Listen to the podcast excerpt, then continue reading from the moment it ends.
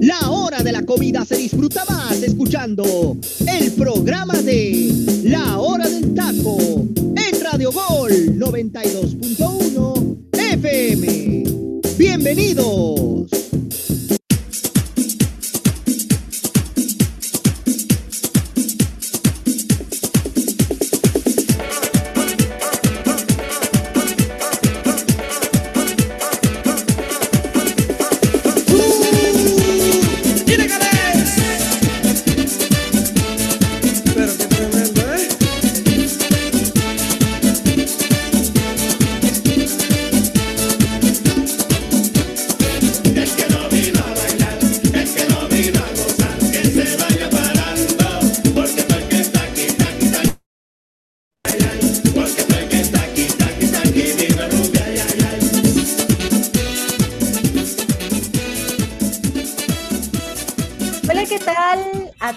Gente de Radio El 92.1 FM La Campeona, ¿cómo están? Bienvenidos a la hora del taco. Yo soy Jimenota y estoy muy contenta porque, oigan, ya no me habían prestado el micrófono. Yo no sé qué pasó, en qué momento ya no me habían dejado el micrófono, pero dije, no, yo voy a recuperar mi lugar en la hora del taco y por eso estoy aquí hoy.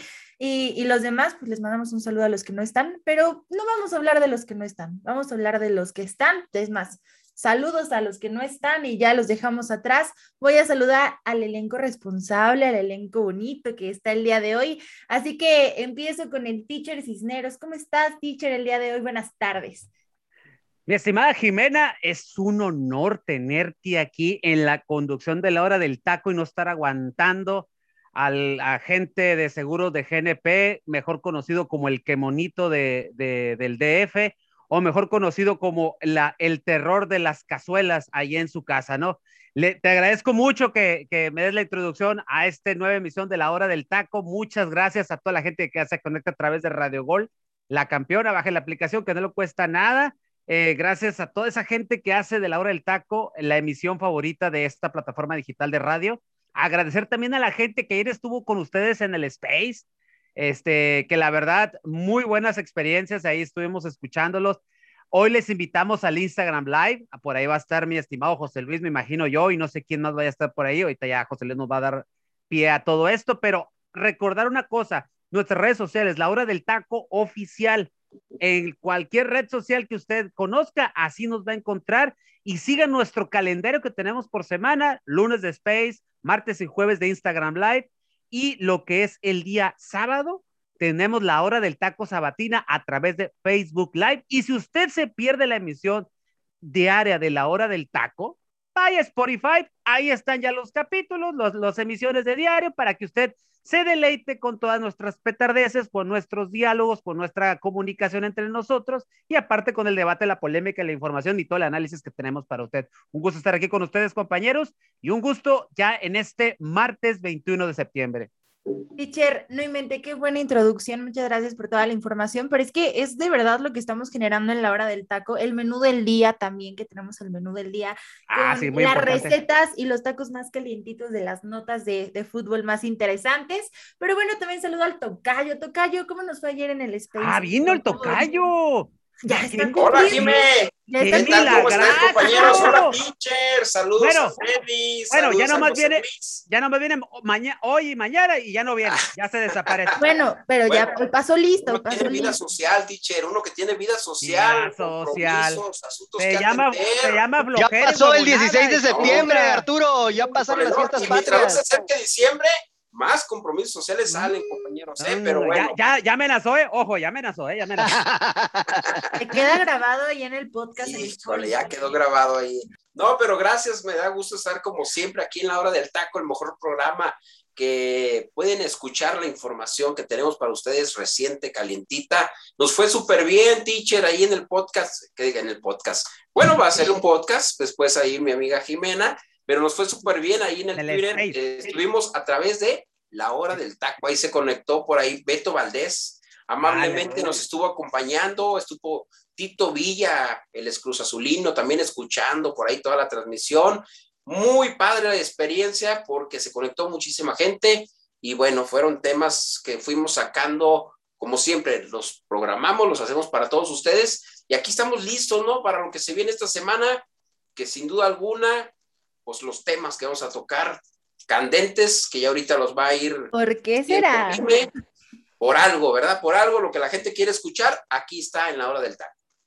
¿Por qué será? ¿Por qué será Tocayo? Pero sí, bienvenido, qué bueno que estás hoy. Un programa raro, ¿eh? Me prestaban el micrófono, vino el Tocayo, pero bueno, así, así pasa a veces en la hora del taco. También saludo a Freddy. Freddy, ¿cómo estás, amigo? Hola, ¿qué tal, Jimé? Muy buenas tardes a todos. Primero que nada, pues muy contento, compañeros. Es martes, ¿no? Se viene eh, un tema ahorita calientito aquí en la hora del taco y efectivamente, como bien puntualizó el teacher Cisneros hace un momento, al ratito nos vemos ahí en el Instagram Live, donde vamos a estar platicando de, todo lo que aconteció esta jornada. Evidentemente, pues vamos a estar ahí interactuando con la gente para quien se quiera unir con nosotros y platicar un rato, pues ahí vamos a estar eh, platicando sin... sin eh, mayor problema. Y bueno, pues saludo con mucho gusto a todos mis compañeros, a ti, Jime, por supuesto, a Arturo, a José Luis, al teacher y pues bueno, vamos a darle porque hay mucho de qué platicar el día de hoy. Hay muchos temas, muchas gracias Freddy y obviamente saludo a José Luis Macías que no puede faltar, que aquí anda. ¿Cómo viene? Soy compañero contento, enojado, ganas de, de, tirar la buce. Dice, viene, vengo contento, pero ahorita me enojo. ya me enojé contigo. Ese es el problema, ¿no? No creo que haya manera de, de arruinarme el día sabiendo que no vino el petardo este que le doy de comer cada día. ¡Aleluya! un gustazo, la verdad, Jimena, que tenerte aquí. Yo ya le he hablado, créeme, yo ya he tirado mis piedritas a los jefes de arriba que digan, ya dejen a Jimena como la conductora de cada programa. Pero ya me dijeron que tú también te precedas, ¿eh? Así que por eso no A ver, a ver, a ver, a ver. Aquí ya me han dicho que tú te Confirmo. y por lo mismo no te han dado la conducción. Ah, se cotiza, se cotiza caro, Sí, sí, sí, sí. Es un gustazo, eh, la verdad, estar aquí con ustedes, compañeros. Y pues hay muchos temas muy interesantes que platicar. Ya anticiparon mis compañeros sobre lo que estamos haciendo en redes sociales. Y la verdad, crean que todo esto es gracias a ustedes, porque gracias a sus interacciones, a su buena comunicación que han tenido en la participación de los programas, en interactuar con todo lo que les traemos día a día de toda la mayor información deportiva del fútbol mexicano, la verdad, es lo que ha caracterizado ser la hora del taco, el programa más escuchado de Radio Gol y el que más les quiere dar día a día, sin ninguna duda. Así es, pues muchísimas gracias a todos ustedes y vamos a empezar el programa con un tema interesante, con un tema importante del fútbol mexicano, porque Víctor Manuel Bucetich fue cesado de la institución de las Chivas Rayadas del Guadalajara, así que vamos a escuchar estas declaraciones y regresamos al programa de La Hora del Taco a buscar un técnico quizá con un perfil eh, más joven, sin importar tanto si ha ganado mucho o no, pero con dos características eh, principalmente, diría yo, ¿no? Que pueda eh, potenciar a los jóvenes, hoy tenemos un plantel en cantidad y calidad muy, muy joven, diría yo, y un segundo punto, que su forma de juego apueste mucho más por la dinámica, quizá por la velocidad, por la explosividad y, que podamos, eh, que estos elementos nos den un poquito más de, de, un mejor funcionamiento ¿no? dentro de la cancha. Entonces, eh, vamos a empezar a evaluar estas opciones, eh, vamos a, continuar con este cuerpo técnico interino, tratando de cumplir nuestros objetivos. Estoy seguro que lo vamos a lograr. Por supuesto que tenemos opciones, por supuesto que vamos a empezar ya eh, a entrevistarnos, eh, a encontrar la mejor opción eh, con base en lo que anteriormente mencionamos.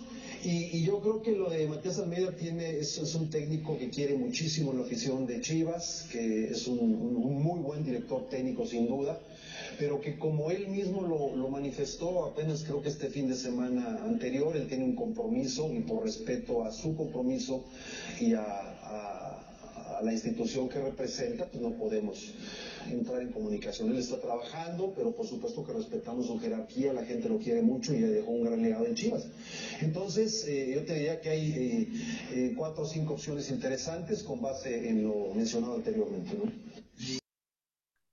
Ok, acabamos de escuchar estas declaraciones importantes porque esto ya quedó grabado, ya lo tenemos aquí a la hora del taco como evidencia para después, porque luego salen con otras ideas, otras cosas, pero bueno, primero que nada, teacher, ¿qué le parecen estas declaraciones, lo que dicen en, esta conferencia de prensa para el futuro de Chivas hablando de la dirección técnica? Eh, ¿Se acuerdan ayer, en la emisión del día de ayer, eh, Freddy y José Luis, que ustedes estuvieron? Eh, yo les comentaba, Michele Año se va a quedar, va a ser el, el, DT que va a dirigir eh, el partido contra América y es el que se va a quedar el resto del torneo. Entonces, eh, ya está la información, ya está más que verificada, ¿no? Ayer Peláez lo ratifica. Eh, José Luis, me gustaría darte toda la credibilidad a ti hace unos meses, cuando Chivas empezaba a tener de cierta manera, a visualizar una especie de crisis, que esa crisis se ha venido agudizando por, durante mucho tiempo. Tú comentaste en un programa de los jefes que una de las posibles eh, llegadas al banquillo pudiera ser la de Michelle Año, y yo recuerdo que Álvaro Morales te reventó prácticamente en ese programa, te reventó así literal, y tú, y es más, y ni te dejaron defenderte, que yo me acuerdo. Entonces, mira, meses después, el tiempo te está dando la razón. Esa es, esa es una de las cosas. Ahora, Peláez, aquí es, tenemos varios nombres y se maneja, ¿no? Se maneja el Jimmy Lozano, se maneja este Diego Alonso, se maneja el Turco Mohamed, e incluso, y ayer yo lo comenté también, el sueño húmedo de muchos chiva, de muchos chiva, chilla hermanos, Matías Almeida.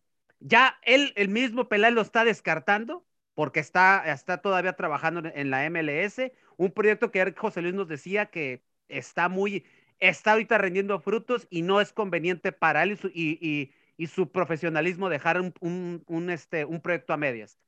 De Diego Alonso eh, y de el turco, yo la verdad, del turco, yo descarto toda llegada del turco. Uno, es muy caro, es más caro incluso que Bucetich, es más caro que el mismo Piojo Herrera.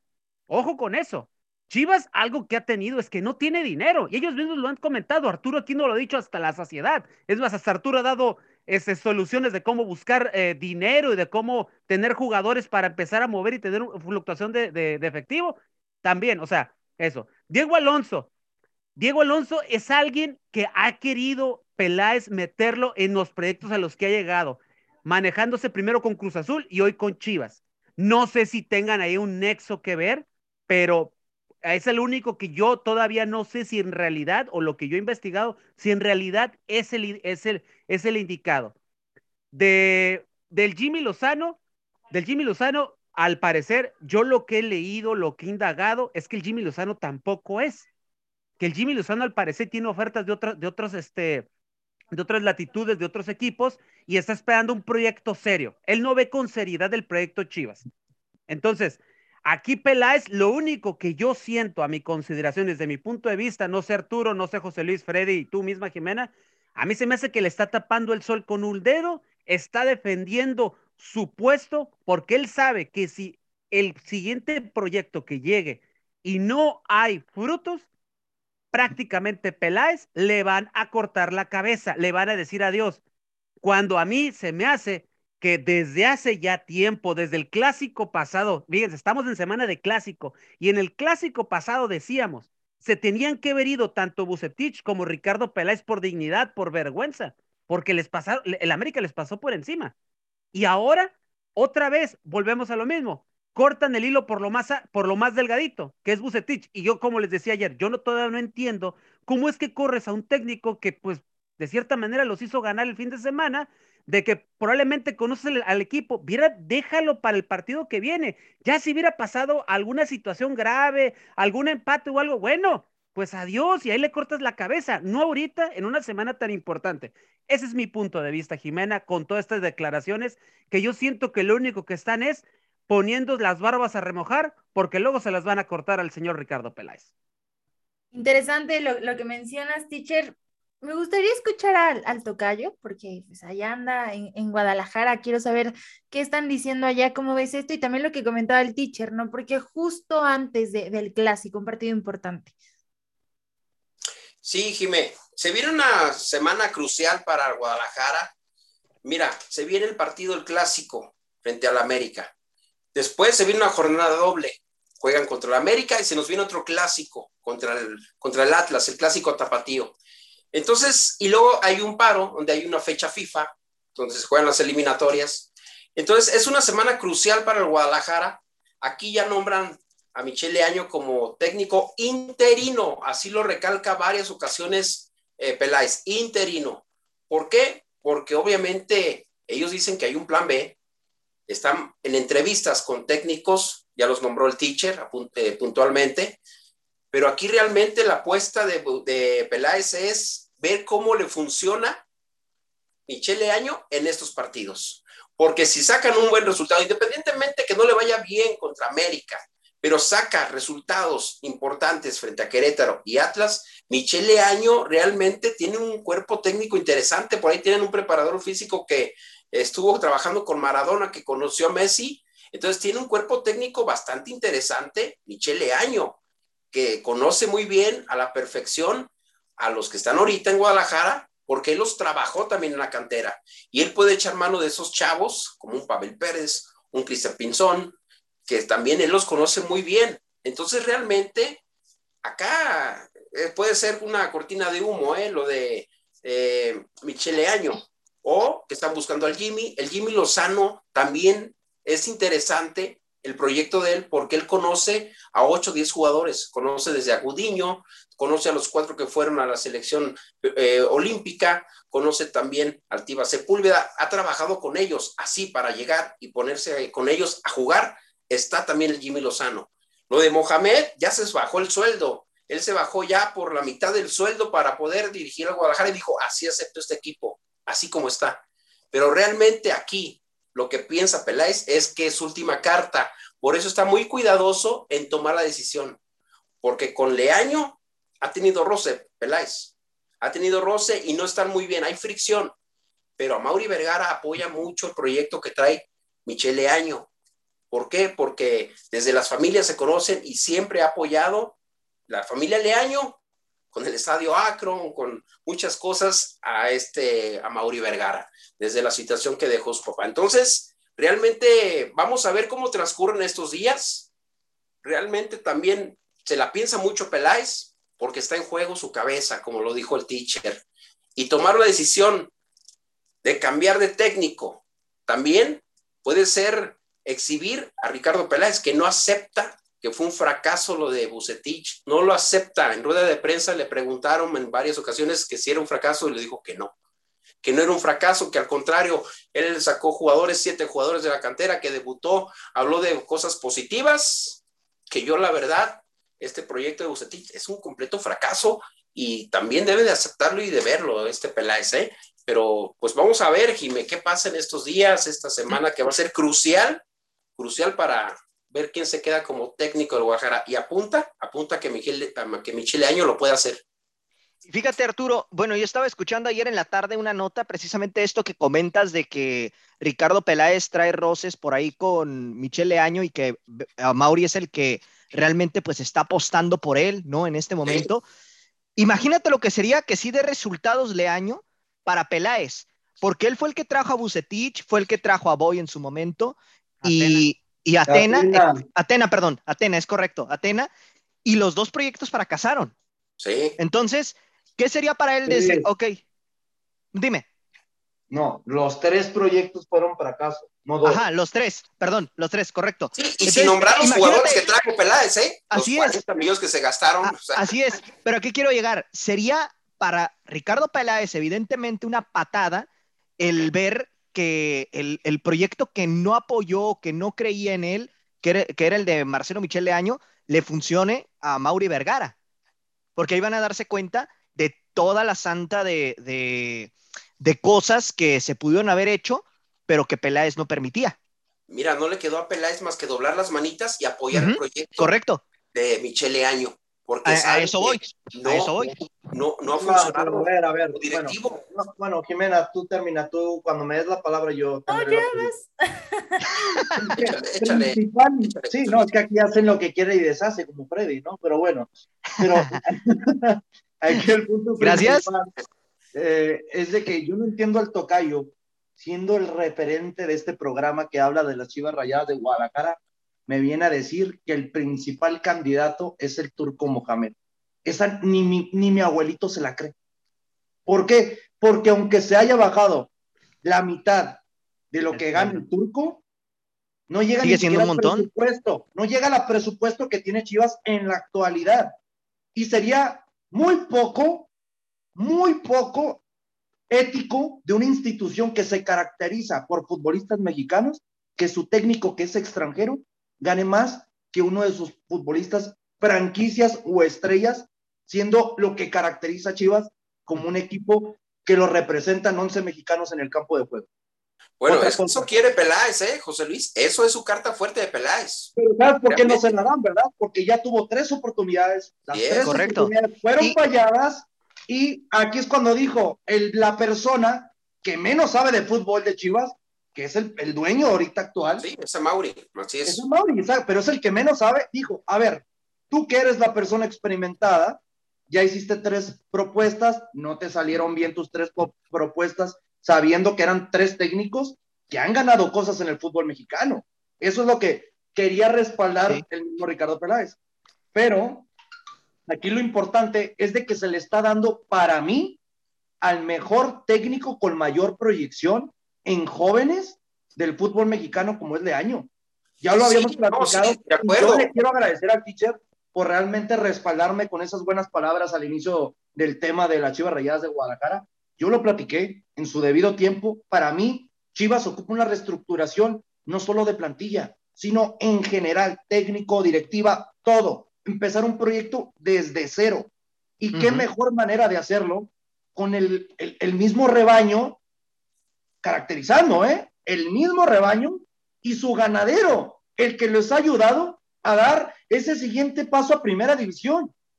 Y, y lo hemos mencionado de lo del año, de que no, es que cómo, cómo le vas a dar una oportunidad a un chavo que, que no tiene casi experiencia. Volvemos a la realidad. no, ya la tiene, ¿eh? La experiencia, José Luis. Te voy a interrumpir poquito. nomás la tuvo en los rayos. En primera, nomás en los rayos. Dime otro equipo entonces. En los rayos de Necaxa, así es, y lo hizo campeón en la Supercopa. Y en aquel momento debutó a Córdoba. Y con gol de Córdoba frente a Monterrey, quedó este campeón el, el Necaxa, ¿eh? Realmente. yo lo que quiero puntualizar, compañeros, es de que fuera de que Leaño sea, creo que va a ser el candidato para finiquitar la presente temporada. Y si Eso es lo que no quiere Peláez. Eso es lo que no, quiere Peláez. Que imagínate que los resultados no valen, como dice Freddy, es lo una cantidad de guante blanco para la directiva. Correcto. Es un fracaso. Y, le van a quitar poder a Peláez. ¿eh? Si pasa eso, le van a quitar poder a Peláez. Peláez lo que desea es que pierda Chivas y por goleada el fin de semana. Eso es lo que desea y que le vaya mal a Chivas. Hay que también entender que, que, Ricardo Peláez aquí ya ha perdido credibilidad en ese Correcto. Ya se tiene que ir. La credibilidad. Ya se tiene que ir. Exacto. es que aquí es punto, lo hemos dicho muchísimas veces. Se debió ver agarradito de la mano con Víctor Manuel Bucetich. Por dignidad, cosa que no tienen nuestros directivos en el fútbol mexicano. Ese es el problema. no se va? Esa es la, eh, yo creo que es más que nada esa, esa es la pregunta, ¿no? ¿Por y, una cosa que quería puntualizar, Jimena, ya para finiquitar con este tema, yo, yo que mencionaba que Leaño para mí era el candidato idóneo para Chivas desde hace seis meses, desde el último clásico que bien lo puntualiza ya el teacher, le pasa por encima a las Águilas del la América. Yo creo que estamos viviendo la realidad en el fútbol mexicano de lo que vivimos hoy en día. ¿A qué me refiero? de que tú vas a pedir trabajo y me dicen, oh, es que queremos una persona capacitada con cuatro años de experiencia. Oye, fregada madre, si no me la das tú, entonces ¿quién fregado me la va a dar?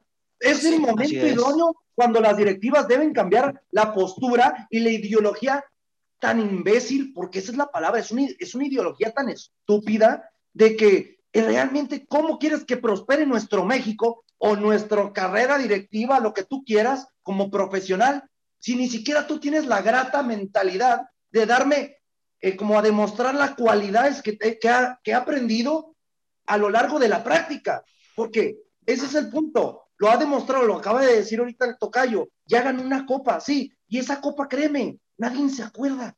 ¿Por qué? Porque nomás dirigió ese torneo y le dieron cuello. Ni siquiera hubo un seguimiento. Y si se acuerdan a quién trajo Necaxa, a Bueno, otro que ya se la pasó desde cuando dirigiendo en el fútbol mexicano, otro reciclado más. Es, es, que, ese es el problema. O sea, este reciclado que hacen, que, que no dejan a los nuevos talentos, digo, o sea, a lo mejor es absurdo, ¿no? Porque no, no estamos hablando de técnicos eh, eh, extranjeros, pero Puebla le da la oportunidad a técnicos.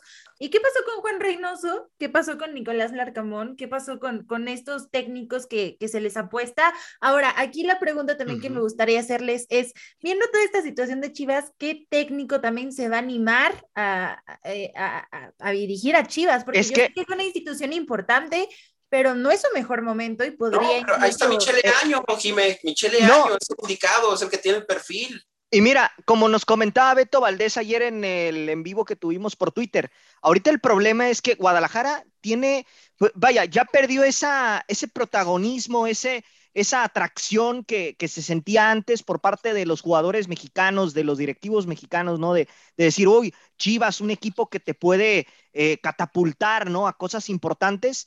Hoy en día, desafortunadamente, lo ha perdido. Entonces, sí. ese es el... lo que trataba de decir es que Chivas anteriormente era un trampolín para llegar al viejo. Así es, así es. Y ahora no. O sea, ahora Guadalajara es. Se la piensan equipo... en venir. Exacto, es un equipo de que dices, es Guadalajara quien te, quien te quiere, oh, a lo mejor ahí voy a truncar mi carrera, ¿sabes? O sea, ya se ve así, casi, casi. Y es que este último que le pasó al Guadalajara con los jugadores es tener protección hasta de su nómina, o sea, les dio, perdón José Luis, ¿querías decir algo?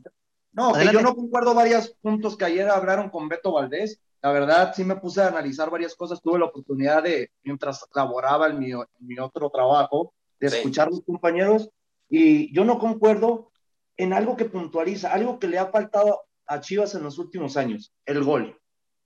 No. Que dice que Saldívar es un delantero extraordinario. ¿De yo ahí también me saqué de onda. madres es un delantero extraordinario. Y lo peor del caso, compañeros, que ninguno de ustedes le dijo que no era cierto. Todos, no, es que sí tiene cualidades, no, es que ninguno tuvo el valor de contradecir una persona que sabemos que tiene autoridad ya por su trayectoria, pero a ver, ¿qué pasó ahí? Lo que bueno, demostró Uribe en este último decir, partido, créeme, no, déjame, déjame terminar y luego ah, puedes hablar. Aquí lo que me saca de onda a mí es que dense cuenta, Oribe solamente tuvo 45 minutos y demostró lo que es Oribe, teniendo su edad, marcando esa diferencia, jalando marca. Créeme, sabíamos que para Bucetich, Oribe era el descarte, la última opción. Dime, Arturo, tú que eres Chiva, ¿desde cuándo Chivas no entraba sin un delantero titular en un partido? Cuatro delanteros en la banca. Sí, no, realmente es sorprendente, es increíble. Sí, sí, sí. Es increíble y lo vimos desde el partido anterior, este, que no utilizó contra Pumas, no utilizó un centro delantero. Entonces metió a, B, metió a Antuna como centro delantero. Hazme el favor. Igual en este partido contra Pachuca. Inició su centro delantero. Hasta que metió a Oribe Peralta, se vio mejor Guadalajara, porque tener la presencia de Oribe Peralta dentro del área, creas que no, te crea una sensación de peligro y es un jugador que te jala marca y así es como se da el gol del Guadalajara con una marca que jala este Peralta y por ahí hace la pared el Canelo, el Canelo, este, el Calderón con el Canelo Angulo y así es como cae el gol. Pero realmente es increíble que sí, no utilice un centro delantero Bucetich. Yo te voy a decir algo en réplica a lo que comentabas que no le decíamos algo al Beto Valdés. Y yo también concuerdo en parte de que es un centro delantero muy bueno, Saldívar, ¿eh? De Guadalajara se fue. Esperen, ahí voy. ¿A dónde ah. se fue? Ah, bueno, se fue a Monterrey. Puebla, Puebla. Se fue a Monterrey primero. No, sí. Se fue a Monterrey. No, no, fue a Monterrey. No, luego Puebla. en Monterrey. En Puebla fue donde le vimos mejores cosas, Ajá, ¿eh? No jugaba en Monterrey por maletas. Cuando le dan minutos, en Puebla marca seis goles en la temporada. Y es el delantero. Eso es a lo que iba. Así es. No, termina, termina, Jiménez. No, no, no. O sea, en Puebla se lució, porque realmente ahí es cuando Chivas despierta y dice, güey, ¿qué hice? ¿Por qué lo dejé? Vente uh -huh. de regreso, porque así Sí. lo hace. Y también pasó con Toño. Con Mayorga. Toño has sí, o sea, jugadores. porque, bueno, Toño en Lobos, o sea, porque también estuvo en Lobos. En Lobos, creo que fue Lobos. donde mejor le fue, Jimé. Sí, porque era, era, Ujú. era portero protagonista. ¿Qué pasa? Ujú. Que gana Guadalajara, o sea, pero también ese, esa inconsistencia de Chivas de dar a tus jugadores y luego, no, ya dámelo, que sí, que por fin sí, Sí, lo sí, quiero.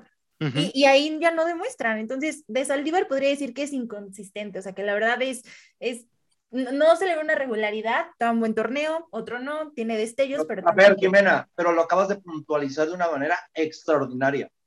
Su mejor torneo en el fútbol mexicano fue con Puebla y no tenía ni siquiera un equipo protagonista. Cosa que ahorita ves la plantilla de Chivas, comparación a ese Puebla, esta plantilla de Chivas debería pasar por encima a Puebla. De- Bueno, pero acá cuenta. Bucetich, que es el funcionamiento de Bucetich que no los hace jugar. Tenían a JJ Macías y no metía gol. O Ahora, sea, con, con Bucetich como técnico, entonces realmente funcionamiento. Que no tenía buena comunicación con sus compañeros, lo estuvimos hablando muchas veces. Pues bueno, hay muchas circunstancias, pero realmente este Guadalajara, si tienes al mejor centro delantero y de todos modos no le das balones, ¿cómo van a ser un goleadores? Veremos, porque también decir eso, pues es decir que es culpa de Bucetich, entonces ahora va a haber un Guadalajara mágico. Pues mira, mira, Gemera, ya sabemos que cuando se estrena un técnico, los jugadores parece que parece que te traes a los jugadores de, la liga de, la liga europea, de cualquier liga de Inglaterra, de, España, de Italia, todos juegan y parecen, y parecen, cracks, ¿eh? Y parecen cracks, o sea, la verdad, dan, dan su mejor partido y todo eso, obviamente por quedar bien con el técnico que va llegando, eso ya se sabe, eso ya se sabe, pero cuando hace, hace algún tiempo, cuando, no con todos, acuérdate. Acuérdate con Tena. Con Tena, acuérdate para allá iba. Para allá iba. Para allá iba. Ahora, para allá iba. Este, acuérdense cuando llegó Tena, la recepción fue 4-1. Esa fue la, la, recepción en un clásico. No iba llegando, por, eh, si no me equivoco, en lugar de Tomás Boy, y es que cae el 4-1, ¿no? Entonces, pero lo de Guadalajara no es de ahorita. Nos estamos yendo nada más por lo inmediato. Guadalajara tiene, una, tiene una, crisis que vivió con Bucetich, que vivió con Tena, que vivió con Tomás Boy, y así me puedo con ir. ¿eh? con Cardoso. Y, y, ojo, la última etapa de Almeida, hay que recordarla, tampoco fue buena. ¿En qué lugar los las últimas dos temporadas. ¿En qué, lugar los dejó Tocayo?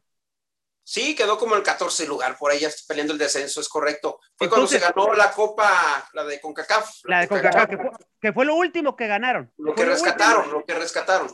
Que, fue cuando se tuvo esa, esa, esa encerrona que se dice que, que hablaron con todos y que les dijeron, bueno, pues vamos por esto y, la liga a ver qué sale. La Vergara. Con la Mauri Vergara llegaron a los golpes. Y que, fue cuando, y que fue cuando Paco Gabriel llegó y que Paco Gabriel llegó solamente a ejecutar la orden 69, dirían los, en Star Wars, y le cortaron la cabeza a Matías Almeida. Correcto. Y de ahí viene toda esta situación, lo que ya hablamos, Cardoso, Boy, Tena y, y hoy Pusetich. Y ahora sigue año.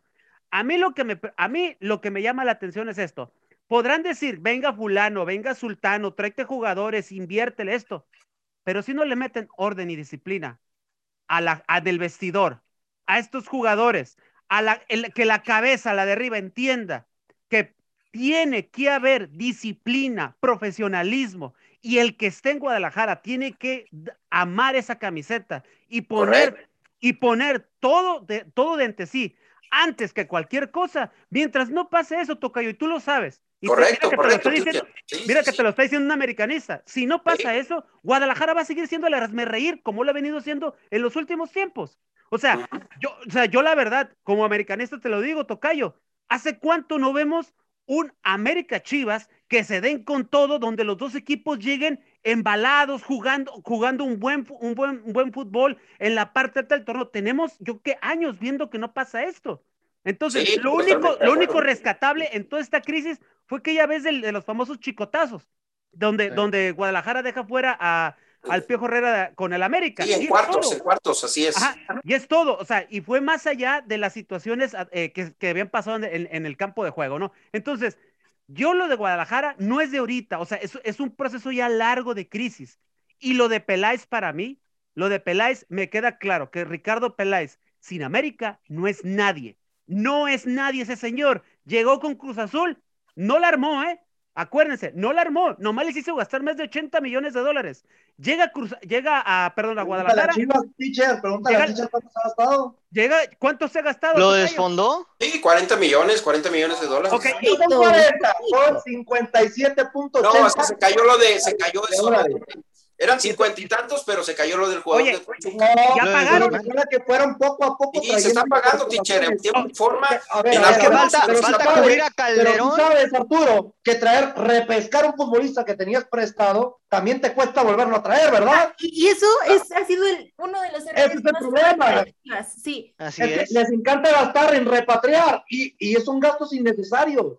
Ahora, Totalmente. por eso vuelvo y repito, el señor Peláez es un espejismo de directivo, es un espejismo. Y, por, y yo no sé todavía cómo Mauri lo sostiene ahí. O sea, yo no entiendo todavía. O sea, ya cortó por Bucetich y en un momento que nadie lo esperaba, nadie lo ve venir, lo veíamos venir desde las jornadas pasadas y decíamos, ¿ya se irá Bucetich?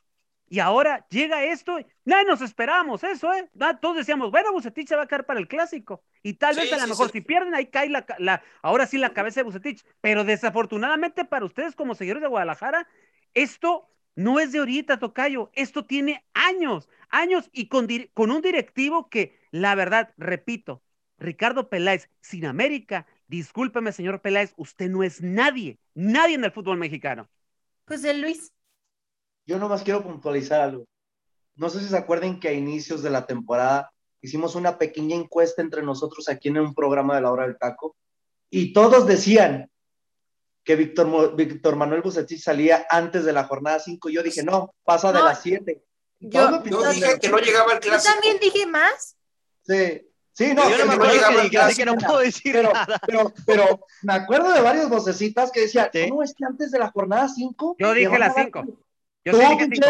Freddy, también Sí, yo no me acuerdo qué dije, pero sí, seguramente sí lo dije. Saguito también. Los únicos locos en ese programa era Jiménez y yo. Y decíamos, va a pasar de la jornada 7 y 8, va a ser algo. Tuvo que llegar hasta la décima jornada. Y lo peor del caso, ¿cómo se mantiene un técnico en primera división dirigiendo? Teniendo resultados. Lo peor del caso es que mantiene el resultado y le dan cuello. Correcto. Hay, un tema interesante. Que solamente pasan en nuestro fútbol mexicano. Hay un tema interesante que también si ganaba el clásico contra América, que lo, lo veo complicado, lo tenían que mantener. Porque como, o sea, entonces puedes ¿Con qué justificación lo corres? Ah, ajá, exacto. Entonces dices, no, ¿sabes qué? No, no fuiste tan bueno en la temporada, mejor antes del clásico, sin Pero veamos la cabeza, Jimena, pero veamos la, la, mentalidad tan hueca que tiene Ricardo Pérez. ¿Se acuerdan cómo Ah, no, sí. ¿Se acuerdan cómo Tomás Boy se queda en la dirigencia de Chivas? ¿Se acuerdan que llega de alternativa en las últimas dos jornadas y uno la gana contra León sorpresivamente y la otra la pierde? Nomás por verle ganado a León, lo, lo renovaron. Es impresionante la, la tontería. ¿Cómo evalúan a un director técnico hoy en día en el fútbol mexicano? Sí. No, pero Sí, eso es trabajo de Peláez, eso es trabajo de- de. Peláez, así como también renovó a Bucetich iniciando la temporada, ¿eh? También lo renovó. Por eso, por eso amamos el fútbol mexicano, la Liga MX preciosa. Pero bueno, vámonos una rola y regresamos aquí al programa de La Hora del Taco.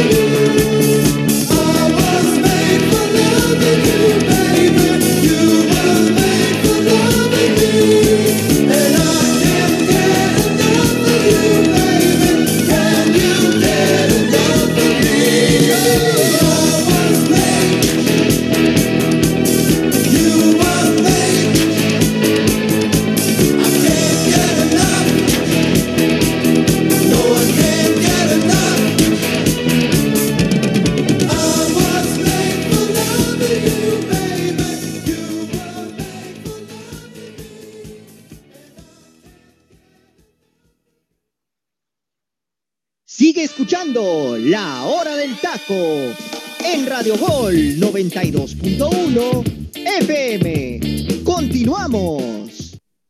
Qué buena rola, de verdad me hace bailar, me hace cantar. Teacher, qué mejor que usted nos cuente un dato sobre esta rola y, y pues nos enseñe como siempre lo hace. I was, I was Made for Loving You, sencillo de Kiss del álbum Dynasty del 20 de mayo del 79. Estaba por cumplir tres años. Ahí saquen la cuenta cuántos años tengo, ya lo he dicho, dos tres ocasiones. Donde se mezcla los géneros disco, pop rock y hard rock. Eh, una canción sumamente exitosa en cuanto se lanzó fue el número 11 en las listas de, en las listas de la popularidad de la revista Billboard. Aparte alcanzó el puesto número 6 de las listas musicales en Australia en el mismo 79.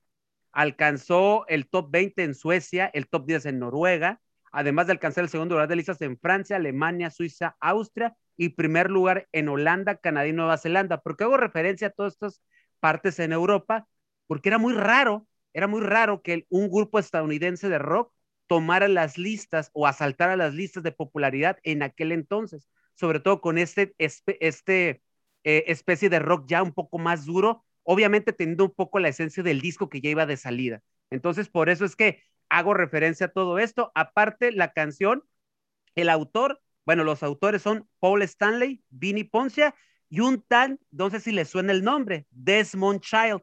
Desmond Child es un productor musical y autor de muchas canciones y él ha trabajado, échenle pluma, con Menudo, Ricky Martin, Paulina Rubio, este, Prince, etcétera. O sea, ha trabajado con toda la lista de artistas durante muchísimos años y Desmond Child es uno de los, uno de los autores de esta canción, una tremenda rolota del año del 79 y de las más conocidas de la agrupación Kiss. Así es de que, por si usted no sabía de esto, Desmond Child también participó con los famosos Kiss, que hace, que hace no mucho estuvieron, eh, hace como unos tres años estuvieron en la ciudad de Tijuana y que fue un éxito rotundo ahí en la ciudad de Tijuana que yo me acuerdo que andaba indagando cuánto costaba el boletito y dije, mejor me pongo a escucharlo aquí en mi casa porque la verdad este, está bien, pero no tengo el dinero, gracias. Este, pero la verdad, honestamente, es un grupazo. Es una, la agrupación Kiss es uno de los clásicos de todo el rock en los 70s y parte de los 80s de nuestra música contemporánea.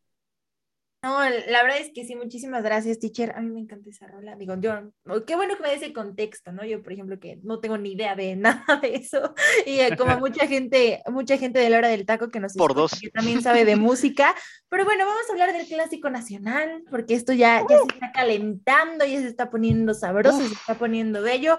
Creo que sí le dio un toque que salía Bucetich, creo que sí le dio un toque a este clásico, pero bueno, Freddy, los azul cremas son amplios favoritos para llevarse el clásico nacional de esta, de esta temporada.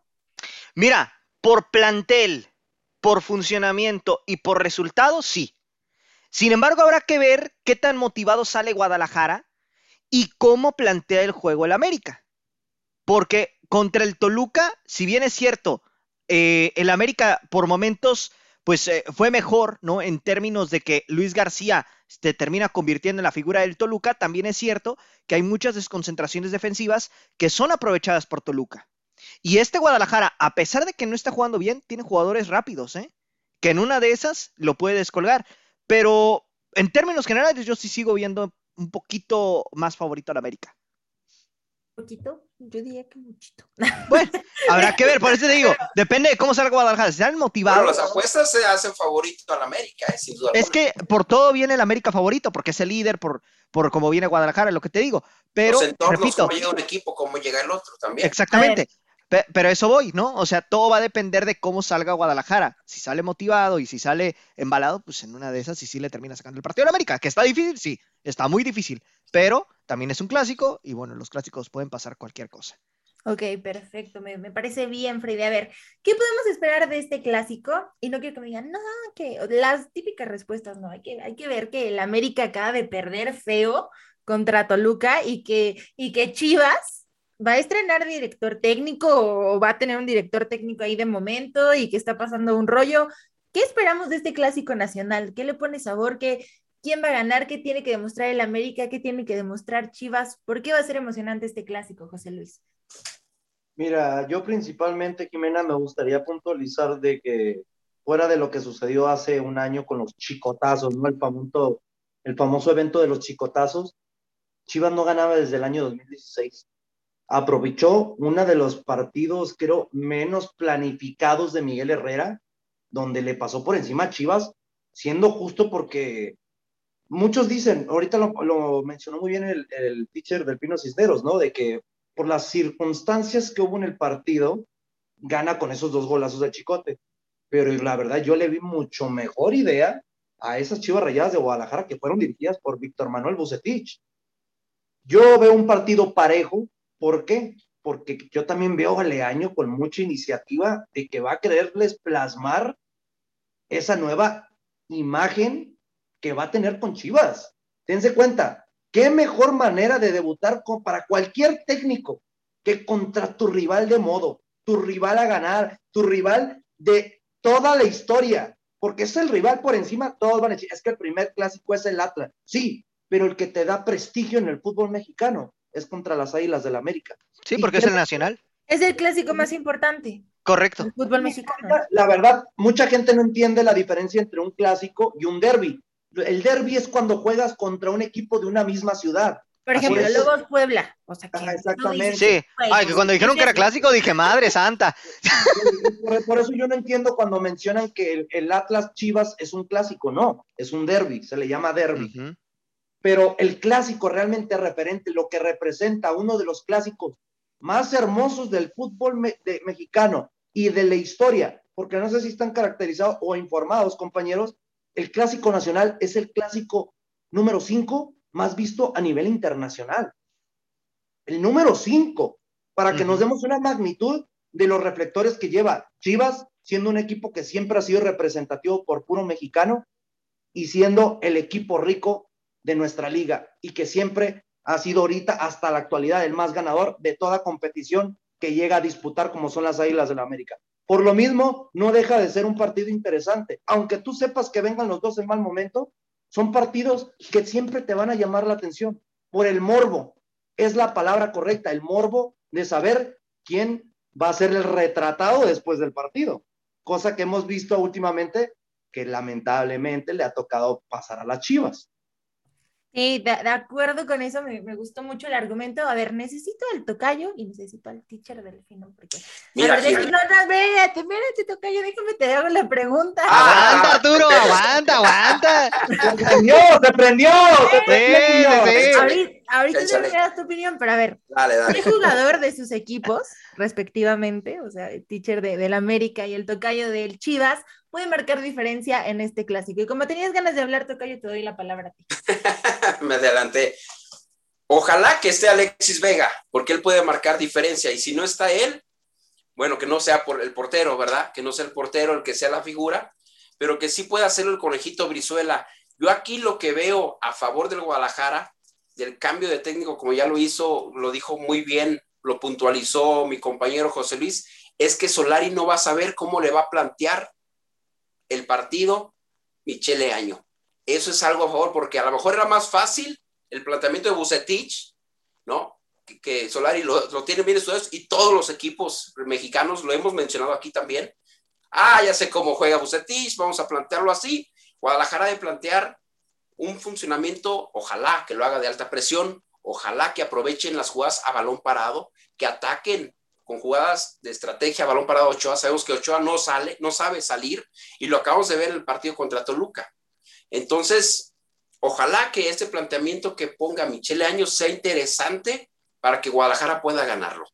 No es imposible, eso yo le veo a favor, porque ahora sí que Solari tiene mucho trabajo. Ahora sí va a ser más complicado cómo le va a plantear este Guadalajara el sistema de juego al América. Muy bien, teacher. Eh, mira, eh, es correcto la apreciación que, comen- eh, que dice el tocayo. Solari, de cierta manera, desconoce con qué equipo se va a enfrentar. Pero hay una de las virtudes que tiene Solari. También Guadalajara no sabe con qué equipo se va a encontrar. Solari siempre plantea sus partidos con base en el rival que se va, con el cual se va a enfrentar. Y tampoco Leaño sabe de qué manera va, va a plantar el equipo eh, eh, el América. Entonces, es una estrategia también que también tiene el América a favor. Yo pienso que aquí en América hay dos jugadores que para mi gusto tienen que ser fundamentales para el clásico y que ya lo han, y que lo hicieron en el clásico anterior. Uno de ellos y que se le extrañó mucho es Fidalgo. Álvaro Fidalgo lo, lo- lo ha venido haciendo bien. Es el goleador del equipo. Cierto que los goles han sido repartidos en todo el equipo, pero es el que tiene tres goles, es el que lleva más goles del equipo. Es el ahorita el que está jugando muy bien. Se le extrañó de más. Su ausencia pesó en esta media cancha contra Toluca. Y otro que, justo en estos partidos es cuando le hemos visto una mejor cara y es cuando saca a relucir su mejor fútbol. Estoy hablando de Sebastián Córdoba. Córdoba se caracteriza cuando son ese tipo de partidos importantes, sacar la cara. Yo abogo por esos dos jugadores y pienso yo que van de inicio, que van de inicio esos dos jugadores. Yo sé que amas a Córdoba, mi estimada Jimena. Yo sé que, yo sé que por ahí es, es, es ¿cómo se llama? Es alguien al cual, no, lo amas en el buen sentido del fútbol. Yo estoy hablando de es eso. Ok, ok. O sea, yo lo hablo en el sentido, luego, luego ustedes mal pensados, ¿no? Entonces, No, yo dije- este, Yo no dije nada, ¿eh? Oh, no, no, bueno. Es su crush. Ve, Nomás Es su crush. le brillaron, a Jimé le brillaron. Ya, salió a la luz. Eh, ya. Nomás salieron ahí corazoncitos en los Ah, ojos. Solo, por favor, mándele este podcast para que se entere. pero, va a ser, pero la verdad, va a ser un partido muy interesante, muy interesante porque, repito, Chivas va a venir con, un, con una situación, una plante- un, un chip totalmente distinto, un Michel de año, como lo dijo José Luis, con ganas de comerse al mundo y con ganas de ganar el clásico, y un América que es cierto, perdió, y es algo que cualquier equipo tiene presupuestado, y eso no quiere decir que el que haya- hayan perdido, quiere decir que ven con las pilas bajas, al contrario, en América saben que es sí o sí ganar el clásico. Y aparte, en esta semana, en donde el mote de Águilas en América cumplió 40 años. Entonces, hace 40 años que el América son Águilas y la verdad se ha vendido muy bien ese, ese nombre. Ya lo platicaremos en su momento en ADN Sulcrema. Escúchenos ADN Sulcrema. Ahí vamos a platicar un poquito al respecto de esto. Pero siento que es un partido, ah, espero que es un partido agradable, que, que, se, que haya un toma y daca, que sea de ida y vuelta. Y obviamente, yo sí considero que el América es favorito para llevarse el clásico. En la América. Eh, disculpa, Jimena, por interrumpir, pero es algo muy interesante que se le ha olvidado a mis dos compañeros. Y yo siento que su primer paloma mensajera de Santiago Solari es Sebastián Córdoba, porque Sebastián Córdoba estuvo en el vigente equipo del Necaxa, que fue dirigido por Leaño. Y creo que va a ser el futbolista que le va a decir, mire, cuando yo estuve jugando en el Necaxa, así se paraba, así jugaba y así mandaba a jugar a su equipo en términos defensivos, ofensivos y de recuperación. Yo creo que eso va a ser algo muy fundamental porque Córdoba, aparte del crecimiento que ha dicho que ha, que ha tenido futbolísticamente, como lo menciona el teacher, fueron por inicios y la confianza que le dio el mismo Leaño. Sí, él lo debutó, él lo debutó y se dio campeón y con él quedaron campeones, correcto. ¿Vio, vio algo en el Freddy? ¿Se le exige a Solari en este partido? Digo, es una pregunta Sí. tal vez muy, muy tonta, pero aquí está. Yo No, quiero- pero claro, No claro. Jimena, ¿eh? No Eh, eh, Sí, no, no, no. A ver, A ¿quién mí hizo la pasa la escaleta? escaleta. a ¿Quién, quién hizo la escaleta para No le hagas empezar? caso a todo lo que te diga José Ra, Jimé. Sí, no, no, no, Aquí no. me no, encargado un rato y pues me hace pasar malos ratos. No, mira, mira, Es- no así, así es sencillo. tanto, pues. es- O sea, había una pregunta que decía, gana América, opción A sí, opción B sí, opción C Ah, sí. bueno, no, ese es ese es. Saludos al Joserra. Saludos, saludos. No, por, por supuesto, por supuesto que sí, Jimé. Digo, a final de cuentas es un clásico nacional. Eh, a mi punto de vista es, es, eh, uno de los partidos, o si no es que el partido más importante para, para Santiago Solari, y lo tiene que ganar. Por, por encima de lo que tú me digas, lo tiene que ganar. No hay pretexto en, en todos los efectos, igual que Guadalajara. Aunque como te comentaba hace un momento, ¿no? América viene como favorito por el simple hecho de que, bueno, este América, eh, jugando como lo, est- a- a- como lo haga, está sacando resultados. Y Guadalajara, pues simplemente no, no despega. Habrá que ver cómo sale el fin de semana y en una de esas, pues a lo mejor termina sorprendiendo Chivas, pero pues evidentemente América está obligado a, a sacarle el triunfo al Guadalajara. Muchísimas gracias, Freddy, a nombre de todo el elenco, de el mejor elenco de Radio Gol, obviamente la hora del taco con el teacher, con Freddy, con José Luis Macías, con Arturo Vázquez, conmigo Gracias, Jimenota y con los petardos que no vinieron, que es Luis Saludos Roberto, con Roberto. José Ramón. nos Qué tranquilo se sintió el enamorado programa. ya nuestro compañero, ya entiendan, está enamorado ya. Oiga, este rápido, Jimé, nomás para antes de terminar, Jimé. Si el me nuevo permites, integrante de, de la hora del taco y bueno, muchísimas gracias a todos Sí. ustedes. Nos vemos y nos escuchamos a la próxima. hasta luego. por haber sintonizado una emisión más de La Hora del Taco. Recuerda que de lunes a viernes nos puedes escuchar en punto de las 2 de la tarde hora centro, 12 del Pacífico, con la mejor información, tema, debate, polémica, análisis y mucho más a través de Radio Gol 92.1 FM.